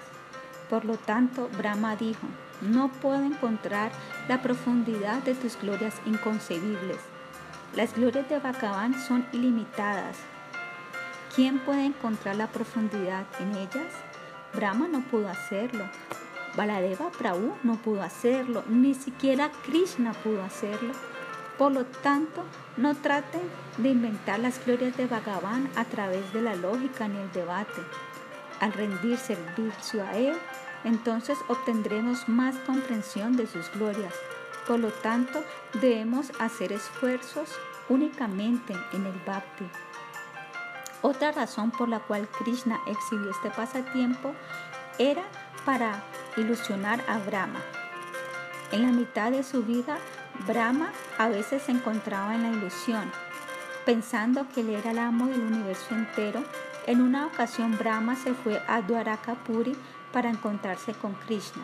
Llegando a las puertas, él le dijo al portero, he venido para ver a Krishna. El portero fue donde Krishna y le dijo, alguien llamado Brahma ha venido para verte. Krishna dijo, ve y pregúntale, ¿cuál Brahma? El portero regresó y le preguntó, ¿qué Brahma eres tú? Él respondió, yo soy el Brahma de cuatro cabezas, el abuelo de todos ustedes. El portero se fue a donde Krishna y repitió exactamente lo que Brahma había dicho. Krishna sonrió y pensó, hmm, yo a él le he dado un puesto. Y miren tan solo lo orgulloso que se ha vuelto. Así que Krishna dijo, ve y mándalo a llamar. Brahma entró a la asamblea Sudharma en, ese lugar, incluso si millones y millones de personas entran, aún habría espacio para ellas. Esta podía convertirse en algo muy grande o también en algo muy pequeño. En los días calientes era fresco y en los días fríos era caliente. Tal y como uno lo desease, así se volvería esta asamblea. Cuando Brahma entró, él vio qué grande era esta asamblea y Krishna estaba sentado en la mitad. Allí habían millones de otros brahmas presentes. El más pequeño de ellos, un brahma de cuatro cabezas, estaba sentado en la parte de atrás. Al frente se encontraban brahmas con miles de cabezas. Sus coronas se componían enteramente de joyas y cuando se estaban levantando para ofrecer reverencias, el sonido de las coronas tocándose entre sí resonaba en las cuatro direcciones.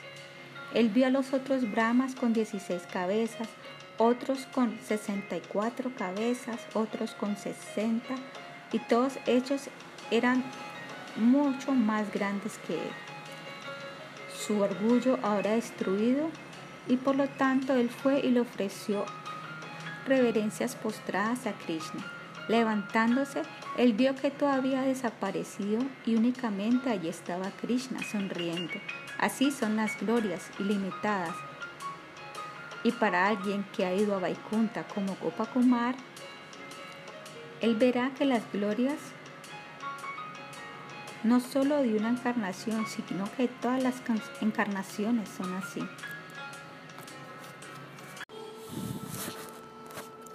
15.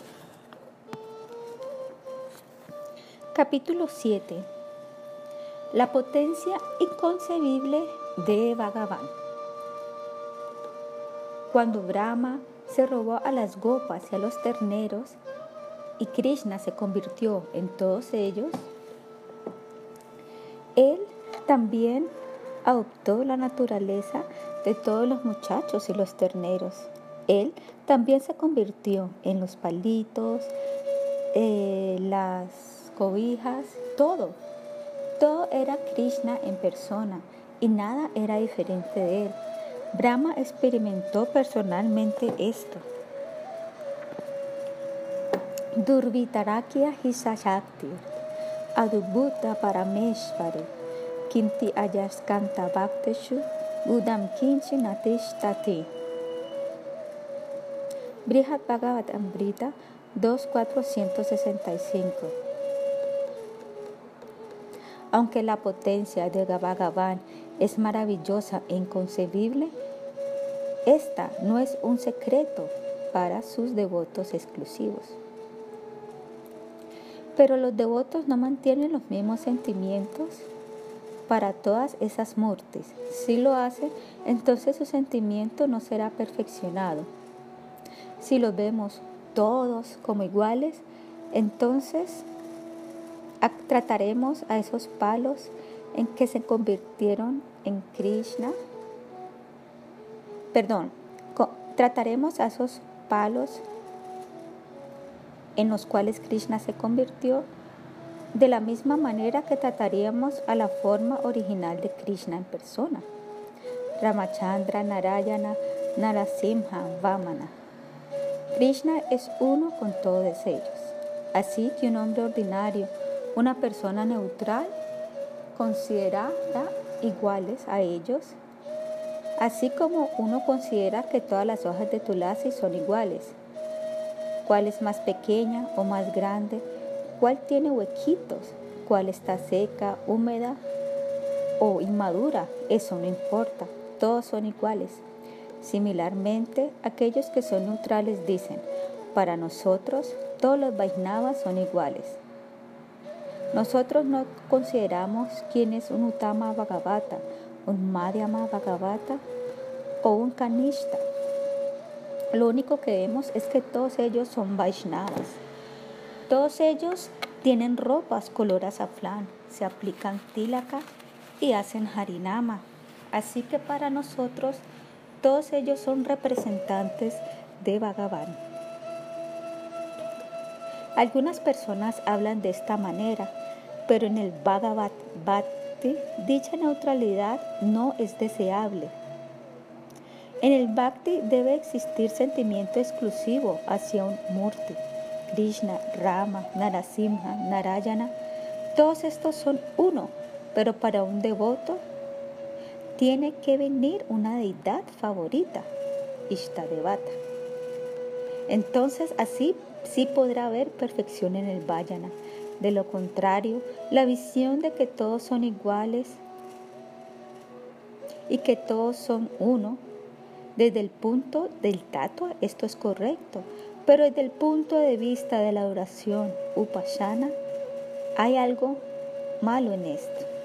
Por ejemplo, Krishna roba de las casas y dice mentiras. Yashua pregunta, hey, ¿es que acaso has estado robando de la casa de los demás?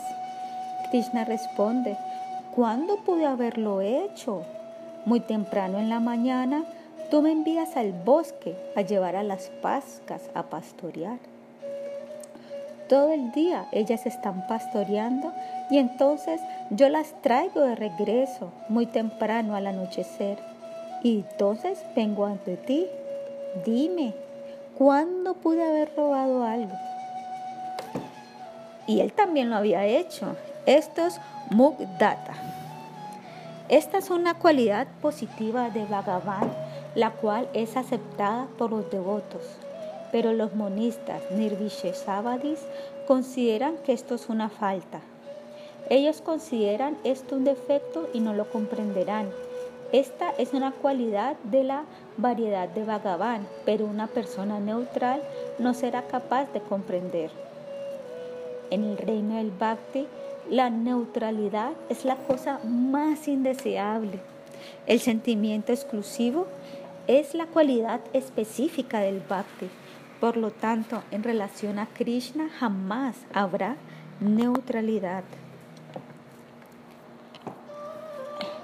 En el Brahman existe la neutralidad, pues esta es una cualidad deseable para los Brahmavadis, los impersonalistas. Si alguien dice que la neutralidad completa es una cualidad de Krishna, entonces en realidad es una persona neutral. En la guerra entre los Pandavas y los Kauravas, mediante la astucia y el engaño, Krishna tomó el bando de los Pandavas, sus devotos. Uno también puede decir que el sol es neutral. Cuando estás enfrente de él, este te da luz calor, pero cuando permaneces dentro de la casa, tú no recibes sus rayos. Entonces, ¿dónde queda la neutralidad del sol? El sol es justo así, perdón, el Señor es exactamente así. Krishna está sentado en silencio, así como se sienta a un amo de la casa. Para todas las cosas, Él ha puesto un, un jefe de departamento y le ha dicho a todos, todos ustedes hagan su propio trabajo. Y entonces Él simplemente se sienta calladamente y supervisa a todos. Como esto, Krishna posee todas las potencias trascendentales, Shakti, y permite que todos hagan su trabajo automáticamente. Al manejar el universo, estas Shaktis lo cuidan y jamás dejan que haya alguna perturbación. Jamás la ha habido y jamás la habrá.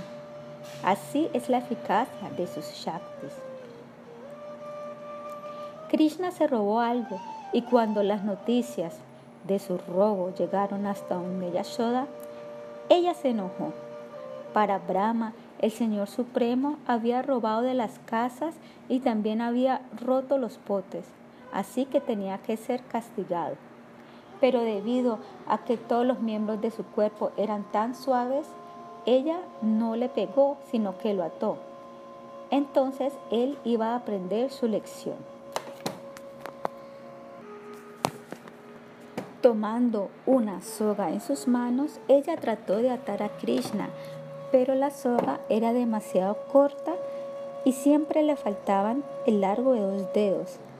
Ella trató nuevamente con más soga y otra vez a la soga le faltaban dos dedos. Tratando y tratando, desde muy temprano hasta las 10 de la mañana, la soga aún le faltaban dos dedos. En este momento, Yashoda estaba muy sorprendida y las gopis estaban muy deleitadas. Originalmente, ellas habían venido muy enfadadas para hablar en contra de Krishna, para que le dieran el castigo, y ahora ellas estaban aplaudiendo con sus manos y riendo, diciéndole a Yashoda, tan solo mira, tú no puedes controlarlo. ¿Cómo serás capaz de atarlo? Ellas trajeron todas las sogas de Braya y aún no podían atarlo. Siempre faltaban dos dedos. Yashoda había hecho una soga tan larga ni, y sus, ni los ornamentos ni la cinturita de Krishna había aumentado de tamaño. Entonces, ¿cómo sucedía esto? La Asintya Shakti de Bhagavan permanece en un estado inactivo, no haciendo nada, pero siempre está buscando una oportunidad de servicio. Así como una persona que no trabaja todo el tiempo, sino que simplemente espera a la orden de su amo, las millones y millones de Shaktis de Bhagavan están esperando su orden. Pero no es como cuando alguien le da una orden a alguien. Bhagavan simplemente desea algo en su mente y simultáneamente la tarea es hecha. Aquí Krishna pensó, hoy madre está tratándome de atar, pero afuera las vacas están esperando mi darshana. Hasta que yo llegue, ellas no darán nada de leche. Los terneros también me están esperando los sacas vendrán y debido a que yo no seré capaz de ir a jugar con ellos, ellos estarán sumamente infelices. Los pastorcitos vieron todo esto y dijeron, hoy tu madre te ha dado una muy buena lección. Ellos estaban muy desdichados que en ese día no serían capaces de jugar con Krishna, pero al mismo tiempo ellos amaban tanto a Krishna que tan solo por verlo brevemente ellos sintieron una gran felicidad. Krishna es muy pequeño en este pasatiempo, únicamente tenía más o menos tres años y medio, así que los otros muchachos también tienen solo tres o incluso dos años, pero al ver a Krishna en esta condición, Ellos se sintieron sumamente felices, pero también se lamentaron. Ay, hoy Krishna no será capaz de jugar con nosotros, pues la madre lo ha atado. Esto es Muktata, no Sarvanyata. Esta Sorupa Shakti también se llama Yogamaya, la energía mediante la cual Krishna ejecuta tantos pasatiempos y actividades. Yogamaya vio que ahora había una oportunidad para hacer servicio y ella respondió de acuerdo a esto. Su cintura no será atada y entonces él será capaz de ir a jugar. Sin importar la cantidad de soga que se tenía, siempre la soga le faltaban dos dedos. Esto es imposible, pero se vuelve posible mediante los arreglos de su Swarupa Shakti, el medio mediante el cual Bhagavan ejecuta sus pasatiempos. ¿Qué es lo que determina si Yogamaya le da el darshana de Bhagavan a alguien o no? Si Yogamaya está complacida, entonces alguien puede recibir el darshana de Krishna. Si ella no está complacida, entonces no obtendrán su darshana. Esta Yogamaya es el cimiento para todos sus pasatiempos y esta misma yoga maya, en forma plena, se expandió hasta el límite más elevado en Srimati Radhika en persona. La misma Shakti está presente en Dwaraka en las formas de Satyabhama, Rukmini y otras, y en Bankunta en las formas de Lakshmi, y en los planetas celestiales en la forma de las esposas de las porciones plenarias de Bhagavan que están allí. En el cielo se encuentra la forma de Chanchala o inquieta, Lakshmi. En Vaikunta está la forma de Achanchala o estable, Lakshmi. Todas estas son las formas reflejadas o expansiones de Simati Radhika. En el mundo material está Chanchala Lakshmi ¿Por qué se llama así? Debido a que hoy en día la riqueza está con una persona hoy y mañana puede estar con otra persona. Ella no se queda con un esposo y ella siempre está deambulando en las cuatro direcciones. Hoy por aquí, mañana por allá y así sucesivamente. ¿Quién es ella? Ella es la sombra de Shakti de la Lakshmi estable, Bu, Shri y Nila. Durga también es una sombra Shakti de Vidyavashini, Kankali, Chamunda, etc. Todas estas son, son Shakti sombras de la Lakshmi estable. En la época de los pasatiempos de Ramachandra, dentro de Lanka, estaba Lankini y ella también era una sombra Shakti de la Lakshmi estable. Los demonios la adoraban, pero por naturaleza ella era inquieta. Cuando Hanuman vino y atacó, ella se perturbó y salió corriendo pensando, muy pronto él destruirá a Ravana. Este mono ciertamente ha venido para derrotarnos. En este mundo, Lakshmi es muy inquieta, jamás permaneciendo en un lugar. Algunas personas que poseen riqueza abundante piensan que se le harán a sus hijos, pero no hay ninguna garantía de que ésta se quedará dentro de la familia. Pero esa Lakshmi, que en la forma de Bhakti reside con Bhagavan, es estable en donde quiera que esté esta Lashmi, ella es estable. Si ella reside en un lugar en donde alguien la ofende, entonces ella se puede ir. De lo contrario, ella se quedará. Pero el bhakti no viene rápidamente. Este es muy difícil de obtener.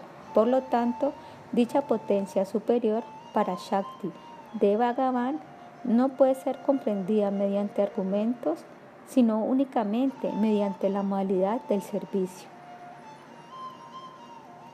Si en nuestro interior está Nishta, sentimientos exclusivos hacia una forma particular de Bhagavan, entonces el Bhakti vendrá.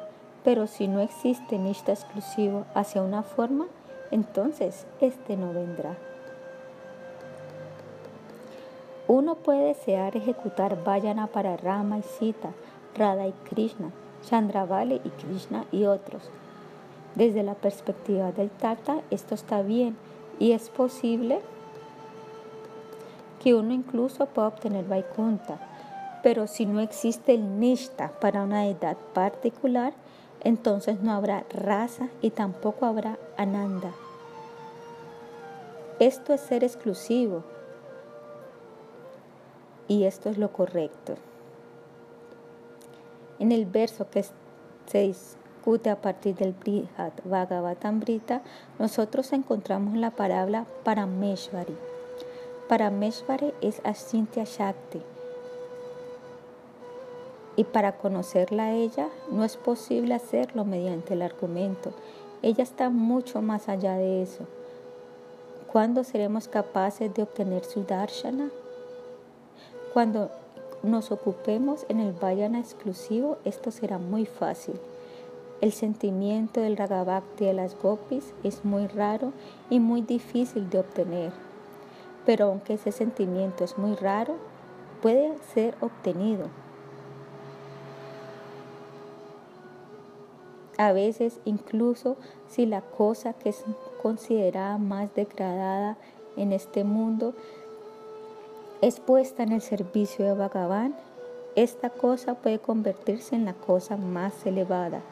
Brikiritam Braya Vadubiridam Shavishnu Sradavintu Nursyat Ata Vanaye Yaha Vaktin Param Bhagavate Pratilavya Kaman Hirdi Roganashvi Apinoti Ashirena Tiraha Sriman Bhagavatam 10.33-39 Alguien que fielmente escuche o describe los pasatiempos divinos disfrutados por Sri Krishna con las gopis de Vrindavana, rápidamente obtendrá el bhakti puro, de esta manera conquistando la enfermedad del corazón, que es la lujuria. Esta es una explicación sumamente hermosa de este verso en el, en el comentario del Siman Bhagavatam de Vishwanatha Chakravarti Thakura. Algunas personas piensan que primero se liberarán de todas las ofensas y de los anartas, se volverán puras mediante sus propios esfuerzos y entonces se ocuparán en el vayana. Pero esto es absurdo. Primero concentra la mente y hace el corazón puro. Entonces después haz vayana y entonces el bhakti vendrá. Jamás será de esta manera. Tú puedes tratar de concentrar la mente durante millones de vidas, pero no existe ninguna garantía que ésta permanecerá enfocada. Incluso los sentidos de grandes sabios como Vishvambrita y Saubravi se perturbaron. Por lo tanto, en millones de vidas no será posible controlar la mente mediante el propio esfuerzo personal. Lo único que sucederá es que te harán esperar durante millones de vidas.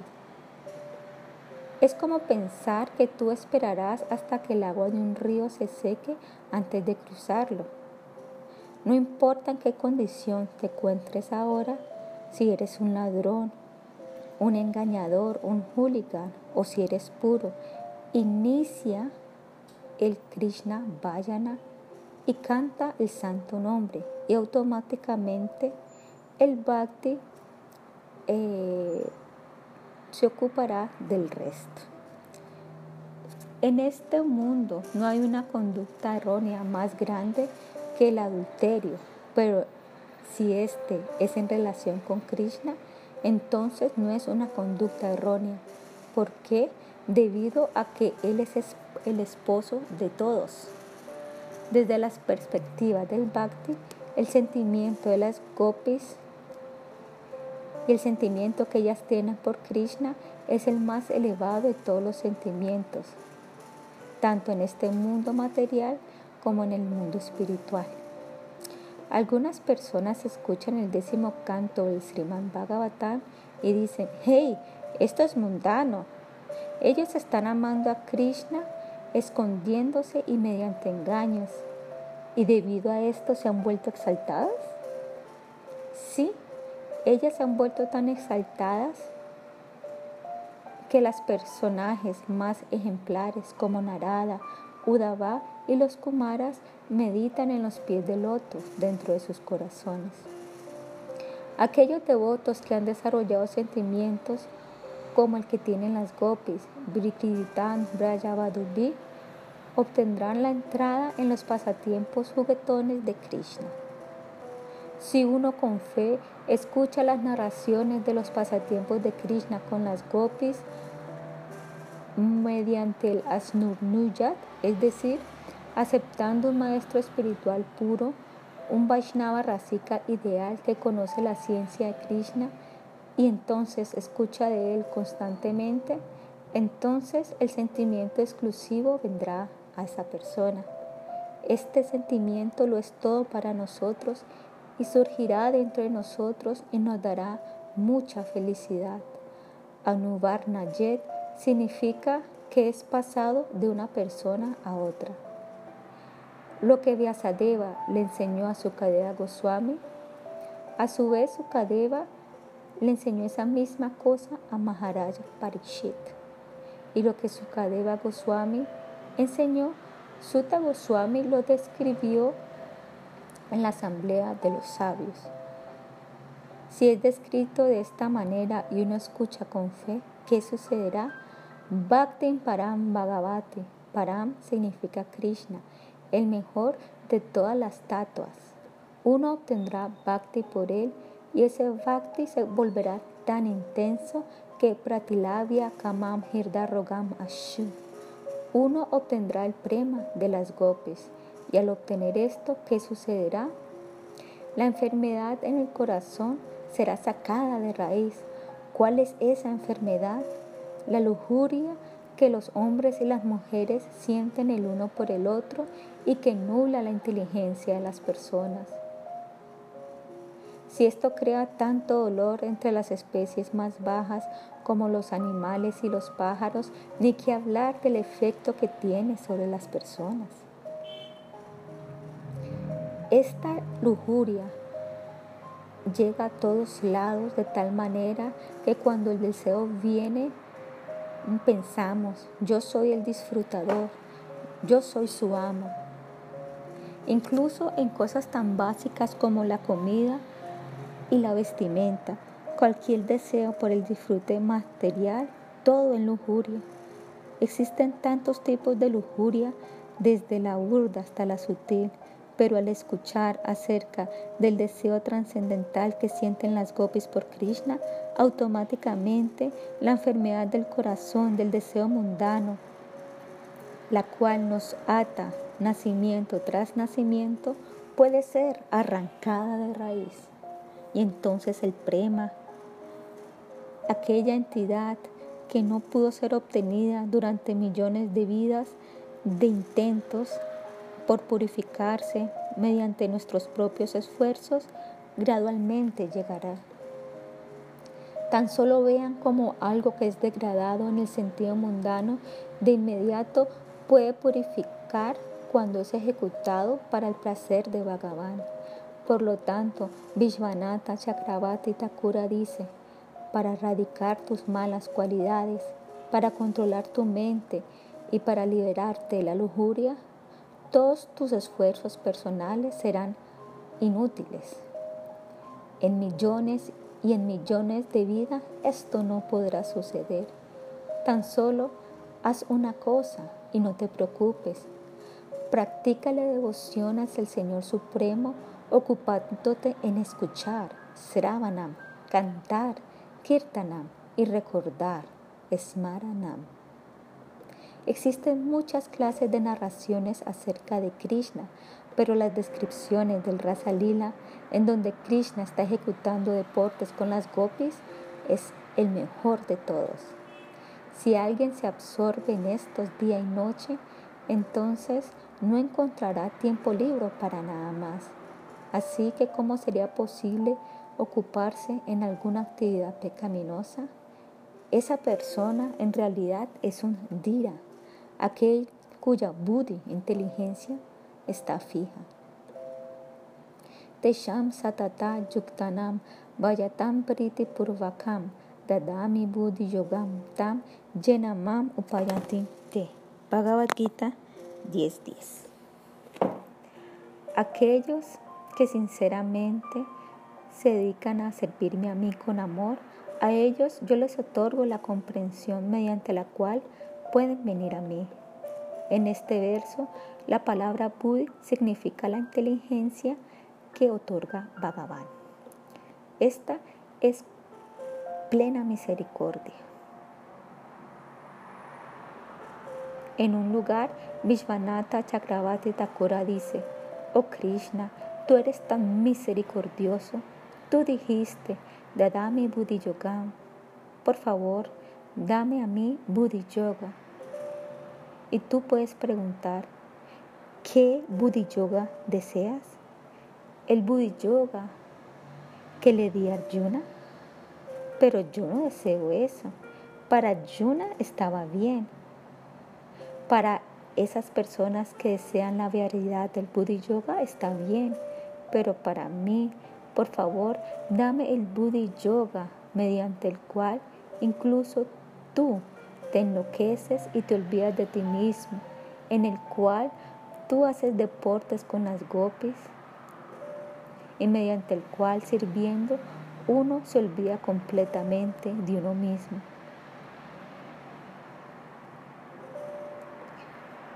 Convertirme en el sirviente en las gopis perderme en ese servicio y olvidarme de todo lo demás.